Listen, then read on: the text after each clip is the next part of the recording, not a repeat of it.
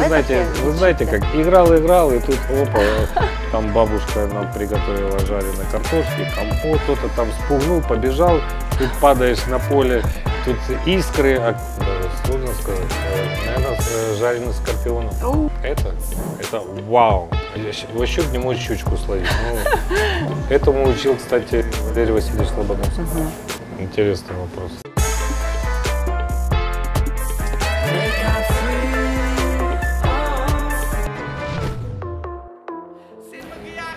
Знав, що юний футболіст на ім'я Влад колись стане одним із найуспішніших спортсменів України?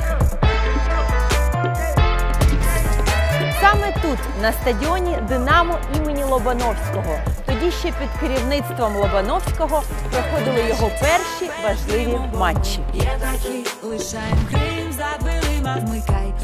Сьогодні в шоу без гриму Владислав Бащук. Хорошая передача на правый фланг. Ну, голевая ситуация. Великолепный гол. 2-0. Это Ващук. Візитка. Зірка великого футболу, ліберо київського Динамо, який протягом 13 років грав у складі вищої ліги за біло-синіх. Він став одним з гравців основи національної збірної Олега Блохіна та вийшов у її складі до чвертьфіналу чемпіонату світу 2006 року. З ним пов'язані усі великі успіхи останньої зіркової команди Лобановського. До нього ніколи не було претензій щодо самовіддачі, адже він був одним з головних моторів знаного футбольного клубу. Спортсмен, якого обожнювали і ненавиділи вболівальники, називаючи то кумиром, то іудою. Футболіст, який по праву увійшов до числа найвизначніших гравців київського динамо усіх часів, ресторатор і батько двох дітей Владислав Ващук.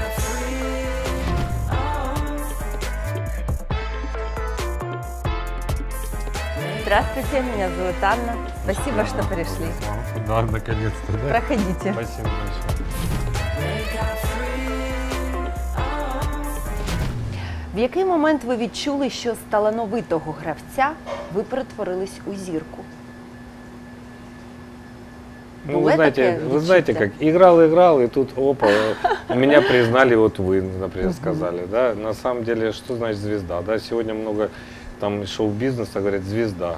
Когда г- говорят э, имя, а я даже не понимаю, кто это. Хто це? Опишіть трьома словами, хто був для вас Лобановський. Мэтр, глыба, э, психолог. Я скажу, что э, человек, который умеет создавать легенды. Яка пісня найкраще описує ваше життя? Є така? М. Може, Ви яка знаєте, вам подобалась? Не, ну мне песни нравятся под настроение. Каждый раз разное настроение. Но Так, в основном я правда. записываю, у меня и мой плейлист, и когда мы ездим там ветеранами играть в футбол, то, грубо говоря, я беру колонку, и мы все слушаем то, что у меня есть. Им всем нравится. Мгм. Знаете, соответственно, я им привношу такую радость и настроение. Ну, есть разные песни, честно вам скажу. Э, Одна после, ну, одни после футбола, другие до футбола. И в раздевалке, кстати, мы ставим песни очень веселые. Мы и под грибы танцевали. Дитинство. Народився 2 січня 1975 року у Києві. Батько Ващука був давнім і пристрасним фанатом київського Динамо. І коли він отримав у пологовому будинку від дружини записку, що народився син, ціною неймовірних зусиль пробився у роздягальню київського Динамо, де Блохін, Онищенко та Веремєєв поставили свої автографи на цьому простенькому папірці. Батько свого часу грав у другій лізі і сподівався, що у сина вийде краще. А син не мав нічого проти, адже любив футбол і навіть черепаху назвав м'ячиком. З першого разу Влад не пройшов відбір у школу київського СКА, адже змагався з хлопцями значно старшими за себе. Але за рік він пройшов відбір, а згодом став разом із Шовковським учнем спеціального футбольного класу, випускники якого ставали основою для Динамо 3 Який найкращий спогад дитинства? Ну, наверное, скорее всего, это как я ездил к бабушке в село, и мы с братом ходили с одного дома в другой дом, и э, по дороге кушали, отрывали груши, яблоки, и вот наедались, пока дошли. Там бабушка нам приготовила жареной картошки, компот, ну, такой вот. Вот э, жизнь, когда э, ты не думаешь э, о каких-то обстоятельствах, ты просто живешь, э, ребячество, и в футбол играешь, и бегаешь, носишься, там, грубо говоря, побежали за черешней, черешни набрали сюда, кто-то там спугнул, побежал, тут падаешь на поле, тут искры, оказывается, думал, ты попал на какие-то ну, электрические какие-то вещи, на самом деле просто на железную какую-то решетку. Испуга, перепуганные, но тем не менее довольные, с черешней. Хто був вашим футбольним кумиром в дитинстві? Марадона. Wake up free. Перед матчами ви мали якісь забубонні традиції? Да. Які? М, Слушал музыку в автобусе. Если ехал по Лысе Украинки, ну, а наш автобус ехал по Лысе Украинки, и стояло много автобусов, значит, будет полный стадион. Это как, значит, соответственно, мы должны победить. Добрий знак. Э, да, потом футболку когда-то в детстве мне подарили, и я ее практически все время поддевал э, на фарт именно на эти игры. Ну и щитки одевал э, сначала левую ногу, потом на правую ногу. Найдивніша страва, яку ви скуштували у житті? Найдивніша. Даже сложно сказать. Наверное, жареный скорпионов. Який ваш найстрашніший футбольний сон? Что я э, проспал э, на игру. Досягнення. Молодий захисник став одним з незамінних гравців Динамо після вдалого прем'єрного матчу зі Спартаком, де його роль було важко переоцінити. А після гри у Франції проти Парі Сен-Жермен, в якій оборона киян схибила лише один раз, тренер парижан Луїс Фернандес відзначив не по роках зрілу гру захисника.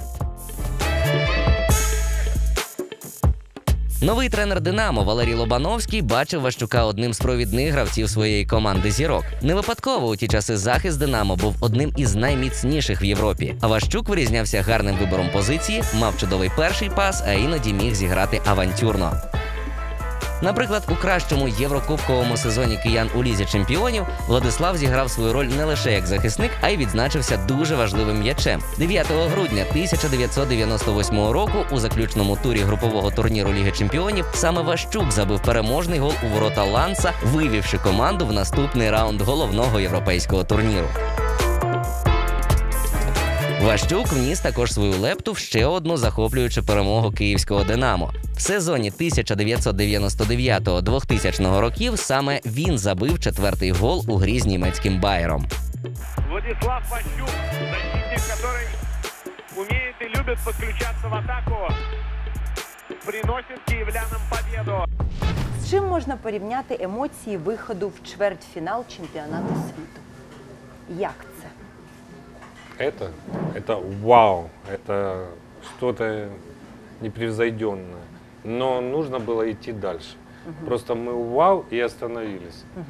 И думали, это наше достижение. На чемпионате мира нельзя долго радоваться, нужно быстро переключаться. Этому учил, кстати, Валерий Васильевич Лобановский. Захисники багато не забивають, але якщо забивають, то дуже важливі м'ячі. Який гол є найважливішим для вас? Ну, м, скорее всего, это гол за сборную национальную, э, сборная Исландии. Я единственный гол забил э, за сборную, и он мне запомнился. Наверное, многие скажут, это гол из э, Лансу в Лиге Чемпионов. Ну, как бы, э, он важный, но, тем не менее, как-то мне больше национальный, за национальную сборную. Який момент вашої кар'єри ви б екранізували? Є такий? М, Вы знаете, наверное, в течение всей жизни, да, как оно э, в детстве начиналось, как переход со СКА э, детской школы в детскую школу «Динамо», как доказывать на то, что ты лучший, ты можешь э, претендовать на место в основном составе. Потом переход уже в другую школу. Вот. Ну и, собственно говоря, переход очень сложный был у нас с Борисвена, вернулись обратно в «Динамо Киев». Тогда было нас 4 человека, и мы сначала были в Борисфене, а потом нас вернули, пришел Григорий Михайлович Суркис э, в «Динамо Киев», и нас вернули как воспитанников назад.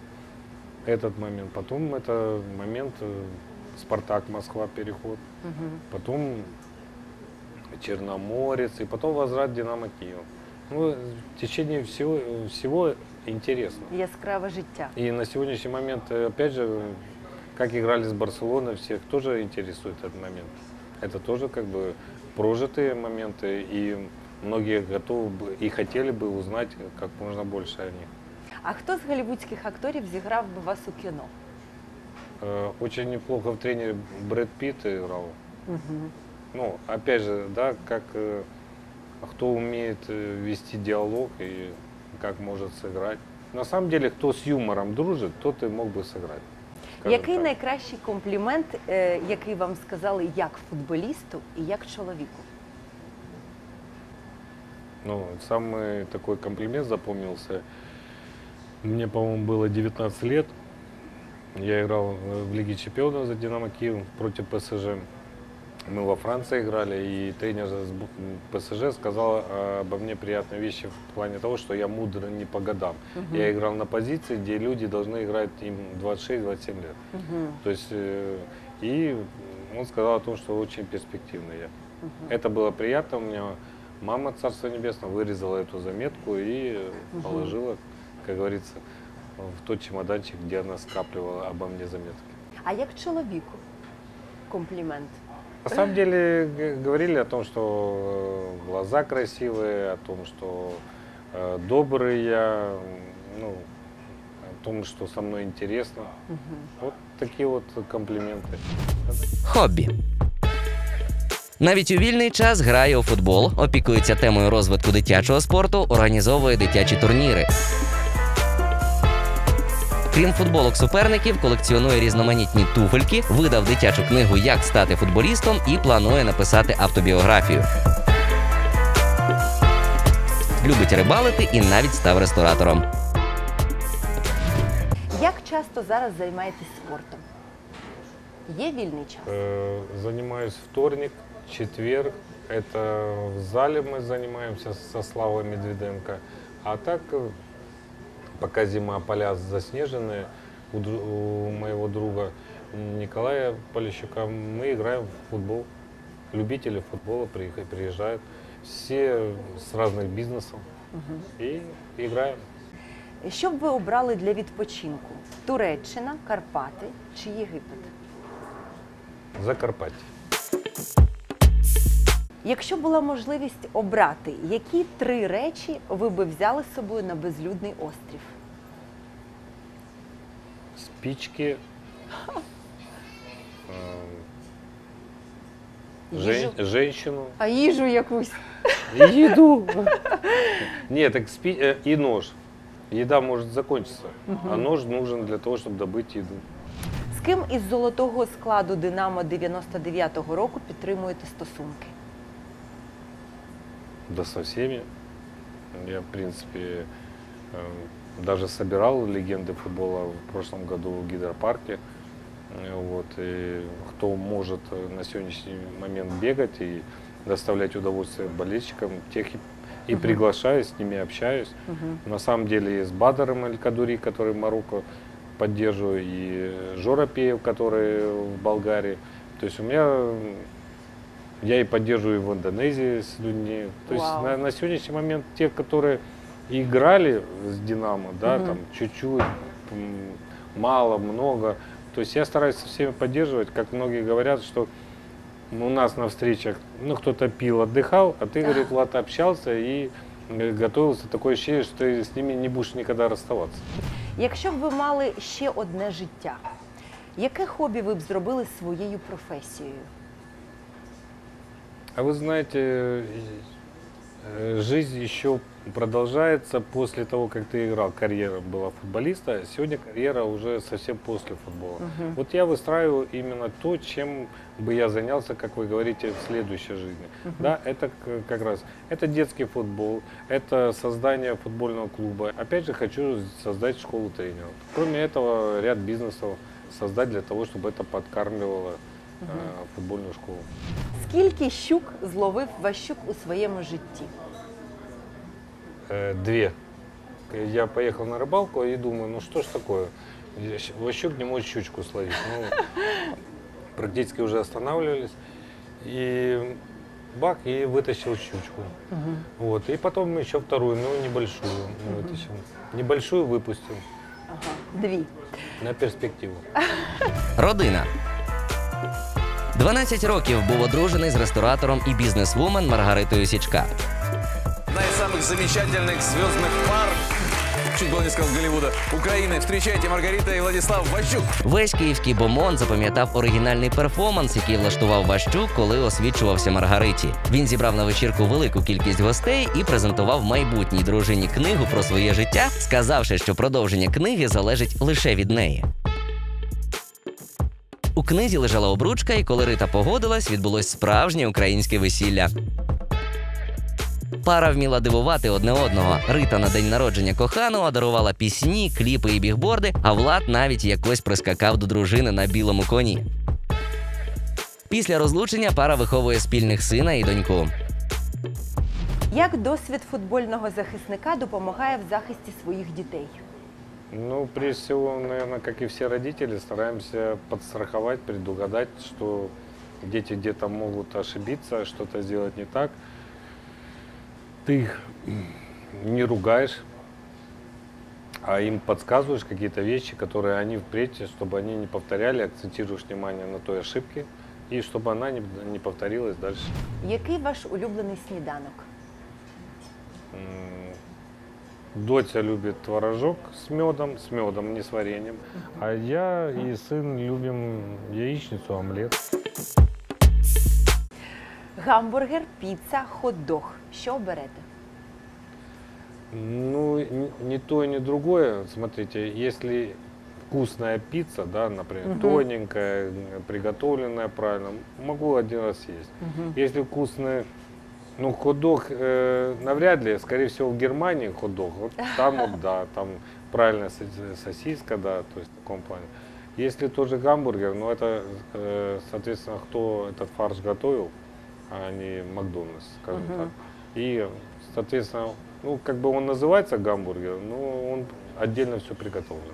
Но он и дороже стоит. В якій країні мрієте побувати? Даже не акцентировал никогда внимание, потому что во многих странах был. А, Можно поставить там, например, поехать на Кубу, поехать э, там, а, я даже не знаю, на Гуа, может быть, ну, в таком плане. Вот варианта Мальдив нет. Не хочу на Мальдивы. Який останній концерт, на якому ви були? Наверное, был на 95-м квартале. А, так не попадалось, чтобы я ходил на какие-то большие концерты, на стадионы. Ну, видно, еще время не пришло. Знаете, как это должно желание пойти и вот оторваться на правда. концерт. Ну, нету, нету. Я могу колоночку послушать, все замечательно. Голос народу. У середовищі багатьох уболівальників київського Динамо Владислав Ващук пройшов шлях від слави до забуття. Але він ніколи не ухилявся від відповіді навіть на складні питання і звинувачення. Ващук любить жартувати про те, що завдяки своєму переходу у Спартак його рейтинг тоді поступався тільки рейтингу кучми. Від нього завжди чекають на оригінальні вчинки і відверті судження. Я считаю, что это один из игроков э, современности, который, на которого действительно сейчас молодые ребята должны равняться, смотреть э, постоянно видеозаписи и брать примеры все наилучшее из, из- из- из Владислава Ващука, который играл в свое время. Чем запомнился игрок? Ну, своей надежностью. Хороший имел первый пас. Лидер был. Заводил команду, забивал победные мячи. Я не побоюсь слова достаточно квалифицированного и, наверное, одного из лучших защитников того времени, то можно сказать, что в то время он, возможно, даже опережал. Человек, который играет центрального защитника, мог оказаться и в завершающей фазе атаки, в пределах штрафной площадки. выполнял достаточно квалифицированные качества своей функции. И современный игрок той плеяды, который вот начинал атаки, можно сказать, с тех игроков, которые там были, вот он бросался в глаза. Без такого защитника, как Ващук, я думаю, в свое время, когда он играл, футбол был просто э, ну, ну, немыслимый, потому что он действительно был лидером команды.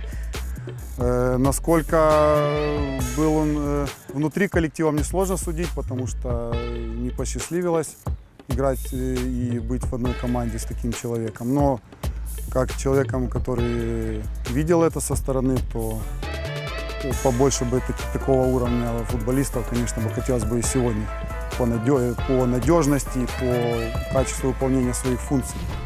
Згадайте вашу найбільшу турбулентність під час перельоту. Пам'ятаєте?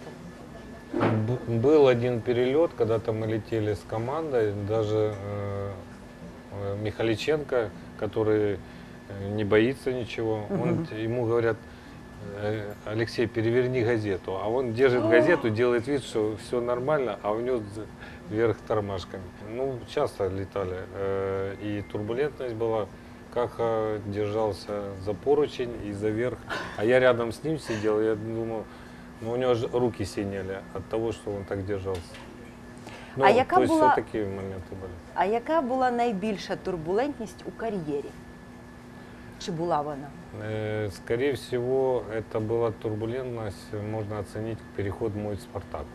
Вот тогда было, ну, по всем каналам показывали, что я предатель и что Важкі я часи тут, да. А он чисто психологически, э, я это проживал, это я в себе переживал, э, потому что пресса и информация ходила разная, но никто со мной не говорил. Вот. А прежде всего нужно спросить у человека, то есть однобокое, с одной стороны только Так. говорили. И это, наверное, скорее всего, как-то влияло на мою. То есть я ничего не говорил, а мне говорили, что я там предатель. Ну, ну, время расставило все точки над «и». У який матч ви б хотіли повернутись і щось змінити?